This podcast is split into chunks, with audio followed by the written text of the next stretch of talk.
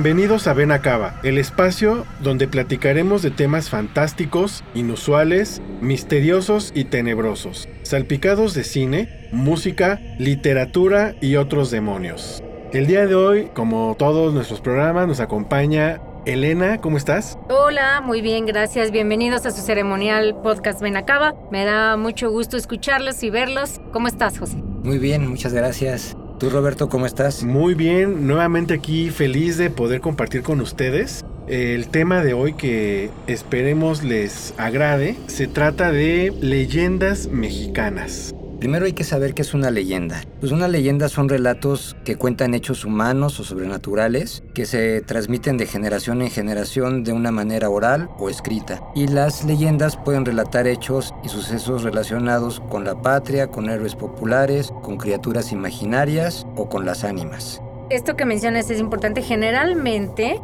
las leyendas no son exactamente como se cuentan, ¿no? O sea, eh, se basan en, una, en un evento, en una situación, pero no sucedieron exactamente como se cuenta en la leyenda. Porque además, al ser una tradición oral, ¿no? Que va pasando de generación en generación, pues se va perdiendo, se van perdiendo algunos datos o se le va echando más de la cosecha de Como quien el- lo está como el teléfono platicando. descompuesto, ¿no? Exactamente. Que también eso lo hace bonito, ¿no? Porque a veces los personajes de las leyendas pues son exagerados, ya sea los personajes o, o los eventos, ¿no? Eh, son eh, tradiciones, se centran en personas reales y en logros conseguidos por estas personas, pero sí adornados, pues tiene la característica de que son de género eh, narrativo. Y aquí sí me parece importante pues como hacer un paréntesis entre mito y leyenda. Las palabras mito y leyenda a veces se suelen confundir, no entre una y otro. Eh, a veces se usan indistintamente, pero se suelen asociar los mitos con relatos eh, en el que se incluyen personajes sobrenaturales como los dioses, como monstruos.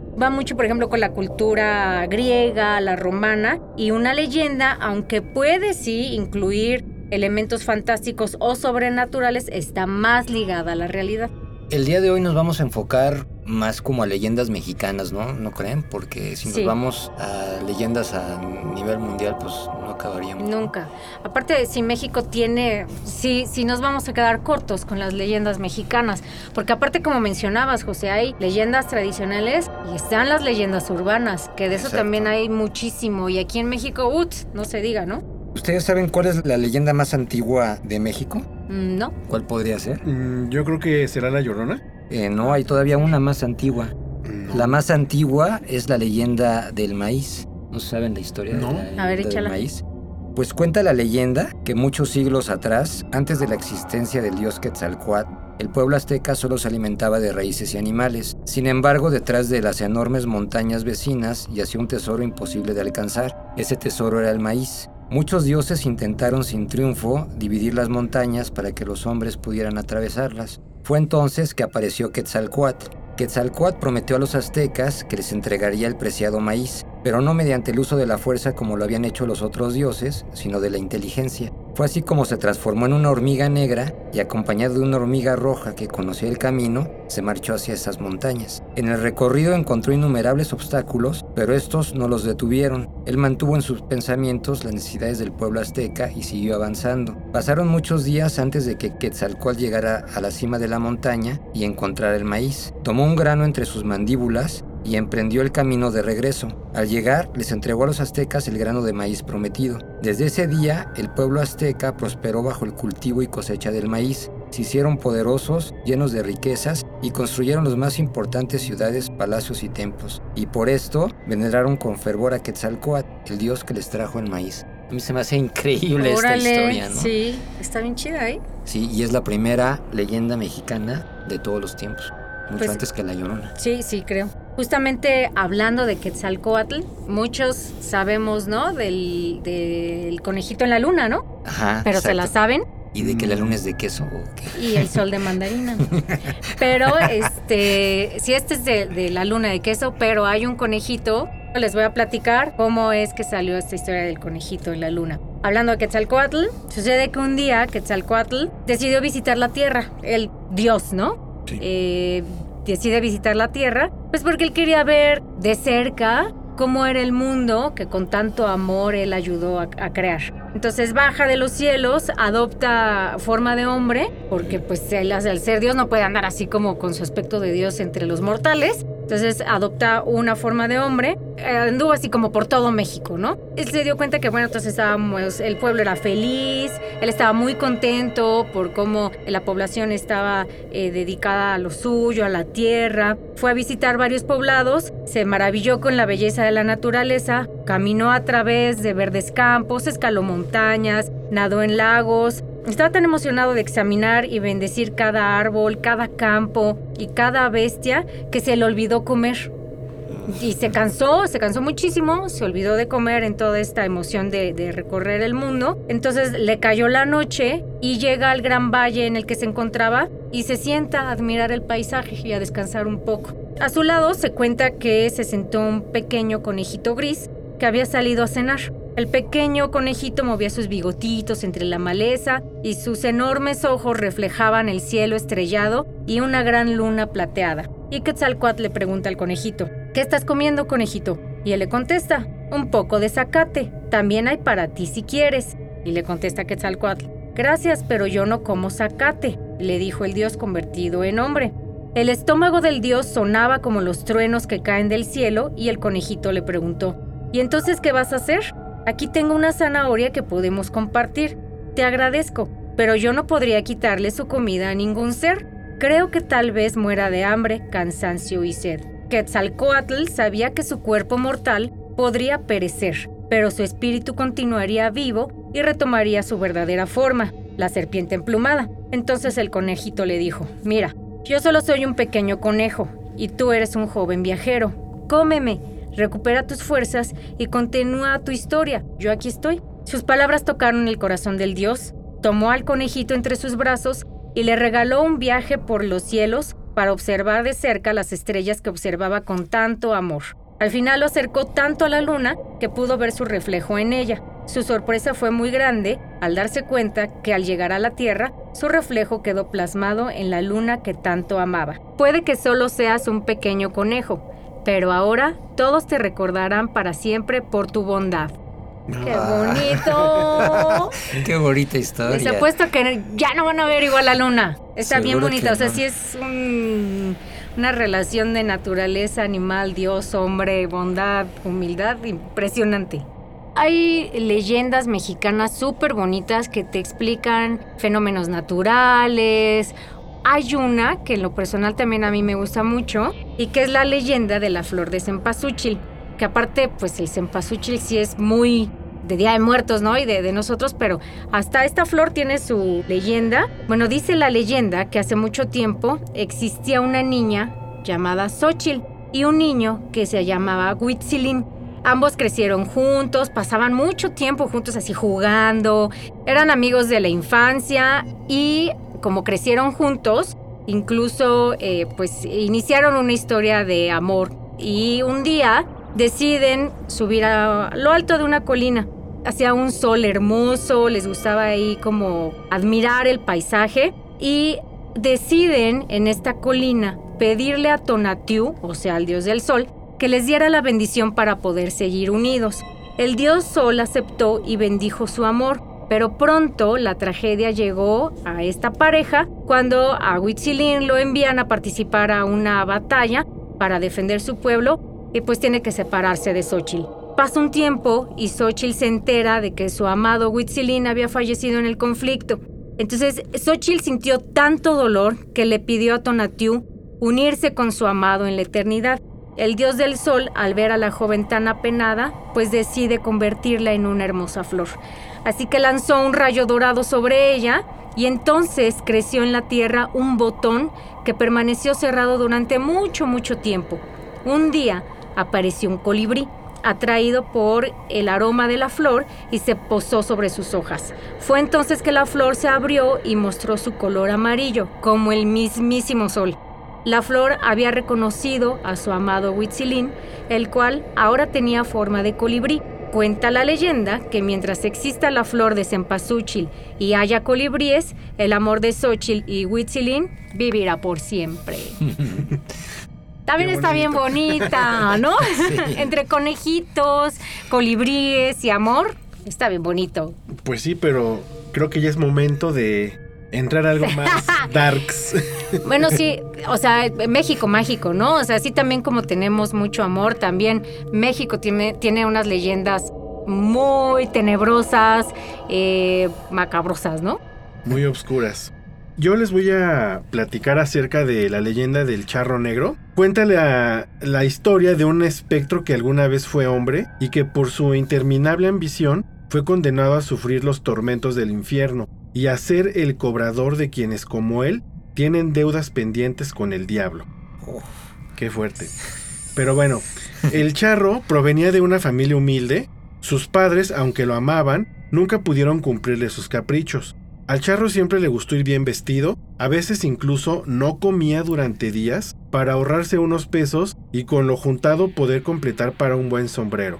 Sin embargo, estaba cansado de su inagotable pobreza. Por más que trabajaba, el dinero nunca le alcanzaba y tenía que andar todo el día con las manos llenas de tierra. Tiempo después, murieron sus padres. Al quedar solo, la miseria del charro aumentó considerablemente por lo que tomó una decisión que cambiaría su vida, invocar al diablo para pedirle riqueza. Ándale. No se sabe cómo lo consiguió, pero finalmente Lucifer se apareció. Aquella entidad supo leer los ojos y el espíritu del hombre que lo había llamado, así que de inmediato le ofreció cantidades de dinero que ni siquiera en dos vidas podría gastar. Lo único que pedía a cambio era su alma. El charro en ese entonces era altivo y valiente, así que la estrella de la montaña no había logrado asustarlo y aceptó. Pasó el tiempo y poco a poco la juventud del charro comenzó a despedirse. De repente se dio cuenta de que estaba cansado de gastar su riqueza en mujeres, apuestas, vino y costosos trajes. A la par, la sensación de soledad le oprimía el pecho y apenas lo dejaba respirar. Nadie lo quería por lo que era, sino por las riquezas que poseía. El charro ya se había olvidado de aquel trato que lo maldijo por eso, cuando se le apareció el diablo para recordarle que la hora del cobro estaba cerca, se asustó como nunca. El terror invadió a nuestro protagonista hasta el último rincón de sus entrañas. Recordó su deuda y por cobardía comenzó a ocultarse. Mandó al personal de su hacienda a poner cruces por toda su propiedad y a construir una pequeña capilla. No obstante, el recuerdo de la deuda pendiente no lo dejaba dormir ni disfrutar de los pocos meses que le quedaban de vida. Así que en un arranque de miedo tomó a su mejor caballo junto con una bolsa que contenía unas cuantas monedas de oro que no se había gastado y emprendió el viaje durante la noche, para que nadie lo viera huir. Sin embargo, el diablo se dio cuenta de que el charro faltaría a su palabra, así que volvió a aparecer frente al jinete y su caballo, pero esta vez con el fin de llevárselo. Iba a esperar a que murieras para cobrar la deuda que tienes conmigo, pero como te ocultas cobardemente, te llevaré ahora, dijo el diablo. El charro no tuvo tiempo de responder. Cuando se dio cuenta, su caballo, encabritado, trató de patear al demonio, pero era tarde. Los brazos de su amo habían comenzado a secarse y su carne a desaparecer. Solo le quedaba el ajuar de charro encima de los huesos blanquecinos. El diablo volvió a hablar. Veo que tu bestia te es fiel, por eso ha de ser maldita igual que tú, y condenada a acompañarte a tu viaje hacia el infierno. Aunque de vez en cuando quiero que hagas algo por mí, cobrarle a mis deudores. Si haces bien tu trabajo, dejaré que el hombre que acepte esa bolsa con monedas de oro que traes tome tu lugar. Desde entonces aquel hombre fue condenado a sufrir incontables tormentos en el infierno y a salir de ahí solo para cobrar a quienes tienen deudas pendientes con Lucifer. Esto con esperanza de que una noche algún viajero, traicionado por su avaricia, tome su lugar. Solo así el charro negro y su caballo podrán descansar en paz. Si alguien tiene deudas e invoca al- a Lucifer, Mm, él. solamente les voy a decir que se les va a aparecer el charro negro. No le hagan caso. ¿Cómo se saben. aparece? Bueno, primero por su vestimenta. Porta un elegante ajuar de charro color negro con detalles en oro y plata. Se le puede ver montado sobre su caballo, un gran animal cuyos ojos son de bolas de fuego que parecen hurgar en el alma de la víctima. Creo que saliendo del programa voy a tener que pagar mis deudas, porque si no... Se te va a Se te aparecer, vaya a el- aparecer. el charro negro. No, gracias. Pero bueno, pues así estuvo la leyenda y como esas hay muchas. Sí, no, muchísimas. Y bueno, vamos a, a regresar pues con otra parte más tenebrosa, ¿no? Entraremos con la parte de las leyendas urbanas. Uy, que sí hay, ¿no? Muchísimas. Aparte. Creo que sí es importante también eh, comentarles a ustedes que nos están escuchando que si se han dado cuenta no hemos mencionado la leyenda de la Llorona, ¿no? No la estamos dejando como fuera porque es muy importante. Sin embargo, bueno, a quienes nos han escuchado recordarán que en el episodio de Mamás Asesinas hablamos de la Llorona. No queremos sonar repetitivos, entonces les vamos a platicar de la Llorona, pero de una forma tradicional y muy al estilo Benacaba. Entonces, para regresar con leyendas urbanas, vamos a dejarlos ahora con esta rola, justamente La Llorona de Lila Downs, de su álbum Border del 2001. Los dejamos con esta rola, Lila Downs, La Llorona.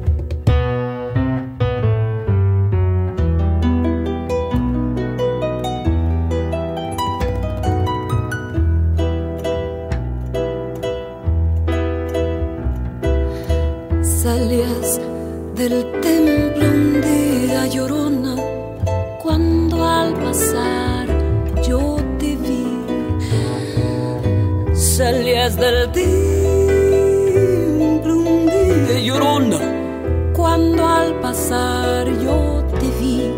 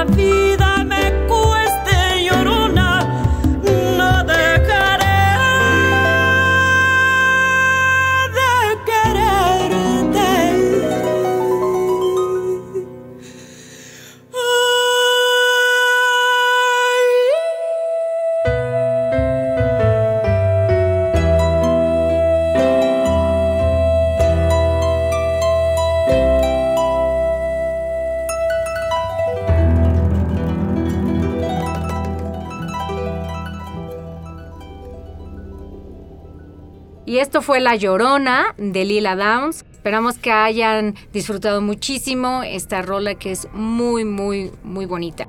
Y bueno, regresamos con la... Ya casi es una sección, ¿no? Pero no la es oficialmente. Como saben, Rob siempre tiene algo que platicarnos, entre anécdotas, entre que le ha pasado a, a conocidos. Entonces, a ver, Rob, yo sé que por ahí tienes algo que platicarnos de leyenda, ¿no? A ver qué es. Tengo, varias. Échalas. Bueno, la primera ya saben que siempre las abuelitas en la sobremesa contaban sus historias, ¿no? De sus leyendas. Ella nos platicaba que donde vivía eran así como colinas, ¿no? Ella es de Puebla, era de Puebla, perdón. Y eh, pues había muchas así como cerritos y... O sea, no estaba muy urbanizado, ¿no? Entonces que en las noches se veía a lo lejos como dos bolas de fuego empezaban a, pues sí, como a levitar y de repente a chocar y se escuchaban como gritos, ¿no? Este, y pues decían que era que eran brujas que estaban pues sí, de alguna forma como peleándose. ¿Las brujas? Exacto. Entonces, este, pues que era muy común ver este tipo de, de eventos. Y no digo, no nada más ella los veía, o sea, que había mucha gente que no subía muchas veces a lo alto de los, a lo más alto de los cerros porque había cuevas y que de ahí salían. Pero bueno, pues esa era una, era una leyenda, ¿no? Que se contaba. Sí, México es muy de brujas, ¿no? Dicen que igual le tienes que aventar el rosario, ¿no? Para tirarlas y... Las brujas siempre han estado bien presentes en, pues, en las leyendas, ¿no? Qué miedo. Yo nunca he visto nada de eso. Lo Pues bueno. no, ni yo. Y hablando de este ya tipo de, de leyendas, pues hay unas todavía más escabrosas. Las leyendas que se vuelven reales. Por ejemplo, se cuenta que sobre todo antes del siglo XIX, cuando pues no había todavía mucha instrumentación médica para poder detectar enfermedades y todo ese tipo de cuestiones, pues había gente que sufría de una enfermedad del sueño que se llama hipersomnia primaria. Entonces lo que pasa con esta enfermedad es que los latidos de tu corazón se escuchan muy débiles. Parece como si estuvieras literalmente muerto, o sea, los signos vitales están bajísimos. Entonces, cuando había personas que sufrían este tipo de enfermedad, pues los familiares pues los hacían pasar por muertos. No existía toda la cultura que hay ahorita de pues tener el cuerpo y hacerle un rosario, una misa, tenerlo en casa, sino lo que hacían era pues llegaba el médico con sus artefactos antiguos, declaraban la persona muerta, la gente pues enterraba a su, a su ser eh, amado Ujú. y resulta que ya tres metros bajo tierra la persona despertaba. Ay, qué miedo. Imagínate, o sea, te enterraban, Sí. te enterran vivo, o sea, pensando que estabas muerto, te enterran vivo. Y la gente se daba cuenta de esto porque con el tiempo desenterraban los ataúdes y al abrirlos se daban cuenta que estaban todos ras- rasguñados. Pues igual por eso en la época victoriana, ¿no? Ponen ahí las campanitas en los ataúdes, se daba un montón. Sí, sí, por eso te digo que en esa época, pues como no había todos los artefactos médicos, ahorita ya sería muy difícil que eso pasara, ¿no? Con los estetoscopios y con todo eso, pues te das cuenta si la persona pues tiene que ser un latido muy débil. Pero en esa época, pues ¿Cómo? te enterraban así y imagínate la desesperación. O Ay, sea, nada más imagínense dormirse en la noche y al otro día despertar tres metros bajo tierra, No, este, en un ataúd sin y poder que, respirar. exacto, que te empieza a faltar el aire y la desesperación que es el querer salir. Pues empiezas a rascar. Claro. Entonces, por ejemplo, hay una leyenda de pues, este actor mexicano, de Joaquín Pardavé, no sé si se la sabe, sí, cierto, que igual lo sí. desenterraron y se dieron cuenta de que sus manos estaban todas sangradas de que intentó rascar el ataúd y intentó salir. Él fue uno de los que le pasó esto, que lo enterraron vivo. Cuenta la leyenda. Cuenta la leyenda, exacto, ahora sí aplica. No, bueno, sí, me había platicado a mí alguna vez mi mamá de, de ese ¿Actor? de ese actor. A mí me, yo recuerdo que me impresionó mucho, ¿no? Así como que, Es que yo creo que esa debe ser de las peores muertes. Ah, y como dices, ¿no? Rascar y el espacio y no sabes ni qué y todo oscuro, y, ¿no? Y aparte, según, ¿no? Cuando tienes así como, como la desesperación, consumes más rápido el oxígeno, ¿no? Pero pues es que, ¿qué haces? No hay manera, o sea, imagínate el peso de la tierra y es imposible que salgas. Estás enterrado vivo y ahí te quedas. Sí. Qué fue Pues, muerte. No, bueno. Pero esto es una leyenda que se vuelve realidad porque ha habido muchos casos de gente Sí. que los han desenterrado y se dan cuenta de eso en los que enterrado. Ay, no, be- benditos estetoscopios y ahora tanta tecnología médica que ya es, como dices, está muy, Sí, ya es muy difícil que pase. Y pues bueno, les voy a platicar de otra leyenda que tiene que ver también con, eh, bueno, deriva en un caso que no es de un actor, pero sí de un personaje público. Estoy hablando de la mano peluda. ¿Le suena, no? Sí. como O la mano programa. pachona, también, ¿no? Bueno, ahora sí que, que se dice que debajo de cada cama hay el acceso al inframundo, ¿no? Por eso de niño siempre te da como mucha cosa, ¿no? Ver abajo, ajá, abajo de la cama. Y porque se dice que de ahí salía la mano peluda. Y esta mano, aparte de ser así como peludita pachona, era de... Sí, ya sé. De color negro, con uñas muy largas y filosas. Y en cada punta de las uñas se supone que traía veneno. Esta mano era el doble del tamaño normal de una mano adulta. Y lo más insólito es que no tenía cuerpo, o sea, solo es la mano. Como la de los locos, ¿no? Ah, Ándale, sí, como Dedos. dedos. Ajá. Era solo la muñeca, estaba cortada y además se podía ver sangre salir de, pues, de la mano, ¿no? Se ve la carne viva y el hueso Qué también, ya sé. Entonces aquellos niños que bajan de sus camas, la mano peluda los agarra y entonces pues, los rasguña y después los arrastra abajo de la cama y se los lleva al inframundo. Esa es la idea de la, de la mano peluda. Y aquí, bueno, se los lleva al inframundo, pero aparte es para que sirvan de alimento para que los demás inmortales o monstruos de aquel lugar pues, se los coman. Entonces, si el niño por alguna razón lograba escapar tras ser arañado por estas uñas venenosas, tenían que ser curas, pero de voladísima, porque eh, pues, el niño se podía morir si pasaba más de un día con ellas, ¿no? Se supone que, bueno, también con esto, pues los niños eh, se quedan en la cama y no andan ahí bailando la manzanilla a altas horas de la, de la noche. Y les decía esto porque, bueno, recordamos el, el programa de, de la mano peluda, ¿no?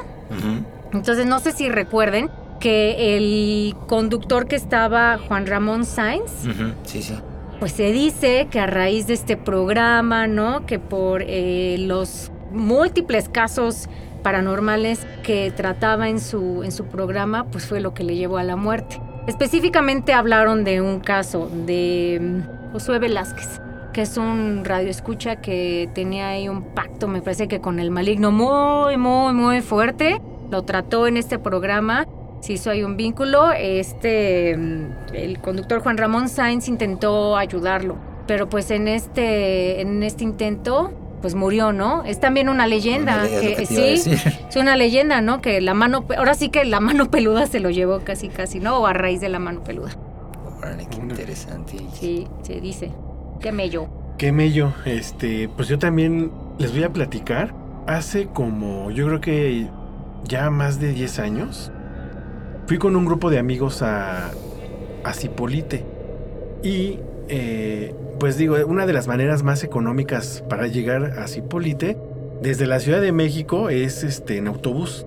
Es un viaje de verdad muy pesado.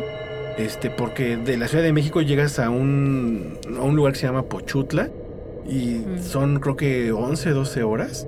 Y de ahí te- ya llegas a Cipolite, me parece que a lo mejor es menos de una hora, ¿no? Pero bueno, o sea, la verdad es que el viaje es muy pesado y me acuerdo perfectamente que ya en el regreso a la Ciudad de México, pues yo estaba ya desesperado de estar sentado y eh, se me ocurrió pues irme a la cabina del, del chofer del autobús, ¿no? Este, ahí donde, o sea, ahí... O sea, yo he visto a veces que va gente platicando con el chofer, ¿no? Entonces dije, pues voy a ir. Como ¿No? cacharpo. Exacto, exacto. Y pues empezamos a platicar. Y él me, me decía que era muy común entre los compañeros, choferes, que en las carreteras, sobre todo de noche, pues vieran a gente caminando en la orilla de la carretera y que a veces pedían ray o simplemente así, o sea, caminando, pero que nunca les podían ver los rostros a esas personas había veces en las que ellos se detenían porque decían, bueno, como una, a veces una mujer sola caminando ahí en la carretera y que cuando se detenían y veían por sus espejo, su espejo retrovisor, pues ya no había nadie y que les pasaba muy seguido, ¿no? Entonces, este, bueno, pues la verdad es de que ya en la mitad del viaje, este, pues fue de puras, este, historias, leyendas que me hizo ameno el, el recorrido. Y existen también leyendas más como de rumor o de chisme. No sé si ustedes se saben algunas. Oh, Sobre sí. todo en los noventas. No sé si, Ay, sí, no sé si, si recuerdan este, la clásica de que si salías de fiesta, tuvieras mucho cuidado de si alguien te invitaba a una copa o una cuba o lo que sea, hasta una cerveza, este, que tuvieras mucho cuidado porque luego le, les ponían ahí este, pues algunas sustancias como para que te durmieras. Y bueno, tú estabas muy feliz y al otro día amanecías en una bañera con una cicatriz aquí en el- la parte de, de atrás de la espalda y lo que te decían es que pues te habían sacado un riñón. Para el tráfico de órganos. Ajá, exactamente. Yo me acuerdo que también, como también eh, empezaba a despertar o a conocer más bien el tema del, del VIH, ¿no? De pronto se decía que igual, no sé, las parejillas se iban de fiesta o así, tenían un encuentro casual, que igual de pronto los dormían y que amanecían en un hotel y en el espejo del cuarto con labial aparecía la leyenda de Bienvenido al mundo del SIDA. Oh, sí. Ajá, Hubo hasta una película que se llamaba Bienvenido Welcome, no sé si. Ah, sí, no sí, claro, sí, Estaba sí. basada en esa, en esa leyenda. en esa onda. Y también, eh, tam- es de lo mismo, ¿no? De- del tema del, del SIDA. Decían que en las butacas del cine estaban dejando jeringas infectadas para que llegaras, te sentaras y ya te infectabas. Sí, Ajá. sí, me acuerdo de todas esas leyendas. Pues sí, ¿no? Y aparte, te digo, esta clásica leyenda, ¿no? De la etapa de la secundaria, que siempre decían que en los baños se aparecía una niña, o sea, en general, ¿no? O sea, en las escuelas, era la misma historia de siempre. Pues sí, que si la escuela estaba hecha sobre un panteón. Sí. Bueno, la clásica de que los pitufos ahorcaban, ¿no? ¿Cómo, cómo es esa? No, no me la ¿No sé. sabías? No. Ajá, empezaron a decir, ¿te acuerdas de los pitufos, Sí, no? sí. Los azulitos. Hubo como una época así de mucho boom y había pitufos por todos lados, hasta salieron los peluches. Entonces, se dice que los niños que tenían los peluches en su casa, en las noches, los pitufos, pues como que se les metía el diablo o algo, y en las noches se bajaban de donde estuvieran ahí sentaditos e iban y ahorcaban a los niños. No. Ajá, ¿no sabías? No, no. Sí, estuvo muy loco eso de los pitufitos. O también la, la leyenda, ¿no? Cuando era Halloween, ¿se acuerdan? Pues tú tenías un montón de dulces, ¿no? Y pues era de los que igual estaba comiendo dulces en la cama y chocolate y todo, y te quedabas dormido, ¿no? Lo que cuenta la leyenda es que así le pasó a un niño que se quedó dormido y al otro día le dijo a su mamá que sentía cosas raras abajo de la piel, como que sentía que algo, algo traía, ¿no? Mm. Entonces lo, llev- lo, llevaron al, lo llevaron al doctor y le sacan una radiografía. Y lo que se veían eran hormigas que se le, habían- se le habían Ah, metido no. durante la noche. Y esas hormigas habían entrado por la nariz y habían perforado el cerebro. y estaban haciendo ya una colonia en el cerebro del niño. Entonces tu mamá te decía, nunca te acuestes este, pues comiendo dulces, Dulces. ¿no? Porque igual se te puede meter ahí un... El niño hormiga. No, no, yo no me sabía ¿No? esa. No, Sí. ¿cómo No, crees? No. Bueno, nunca me A mí sí me da como cosa eso de que estés dormido y se te mete una araña y te deje huevecillos adentro de, Que, sí, de la, sí, de la sí, cabeza exacto. o en el cerebro o algo así. A mí una vez me, me picó una araña en el oído. Se metió la araña, me picó dos veces y se salió. Imagínate que se hubiera ido más adentro. Ay, pero no, Se te meta por la nariz y te llega hasta Eso el también es cerebro. leyenda. Sí. Sí, exacto. Y hablando de leyendas urbanas en la literatura, existe un libro que se llama igual Leyendas Urbanas, escrito por Claudio Soler.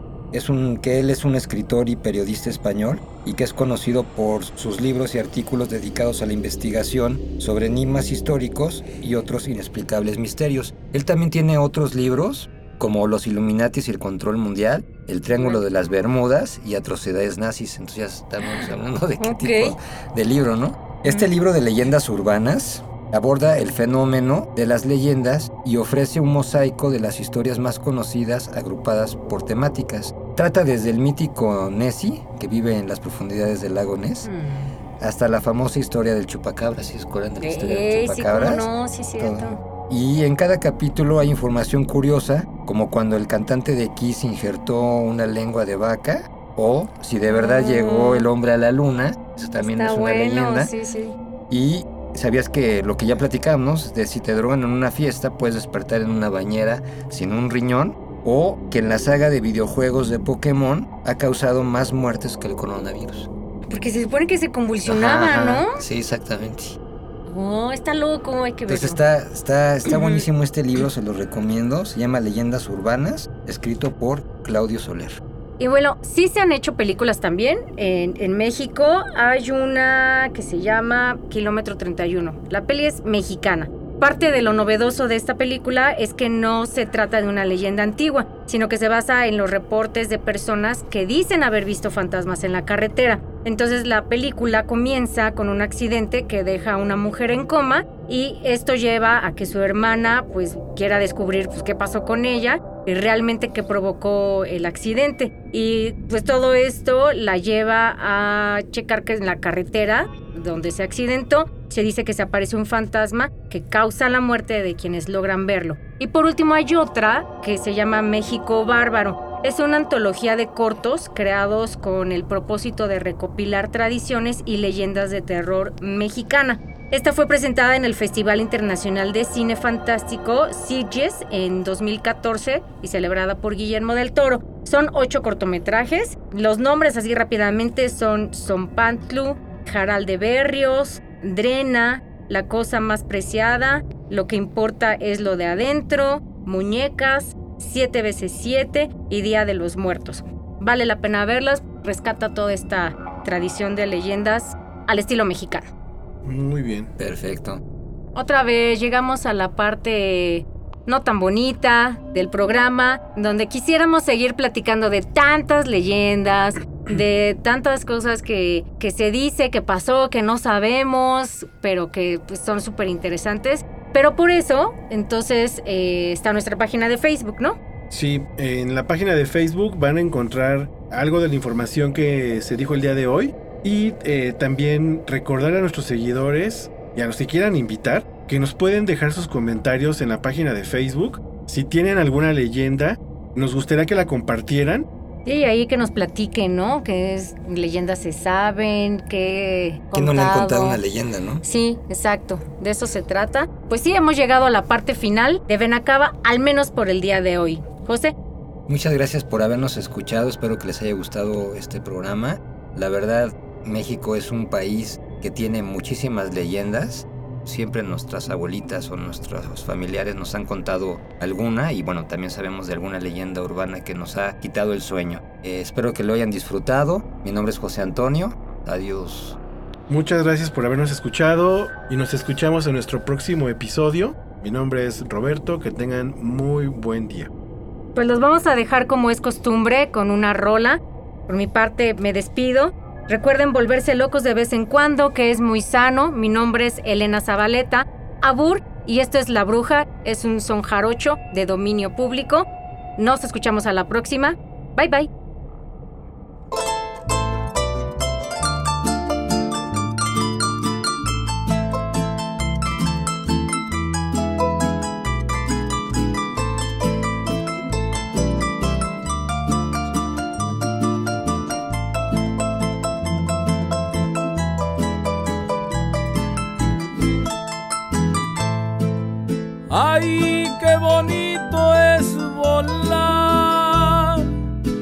A las dos de la mañana, a las dos de la mañana. Ay, qué bonito es volar, ay mamá,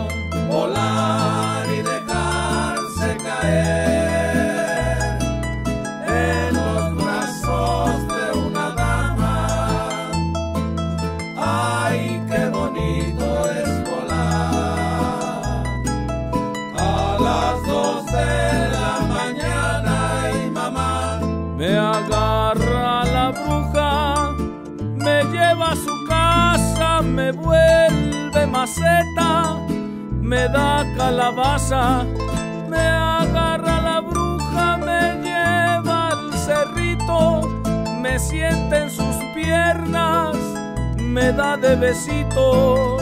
Ay, dígame, dígame, ay, dígame usted, cuántas criaturitas se ha chupado usted.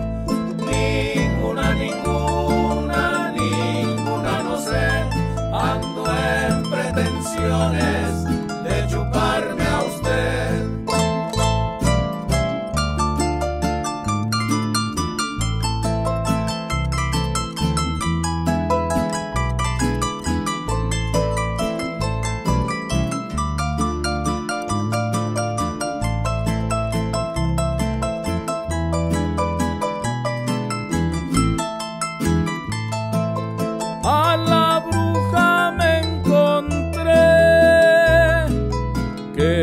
El aire iba volando, en el aire iba volando.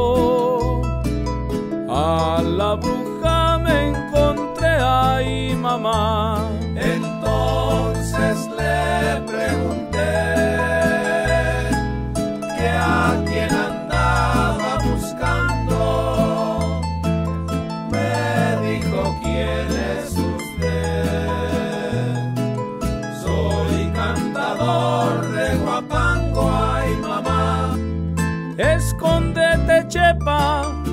Escóndete, Juana, que allá anda la bruja debajo de la cama.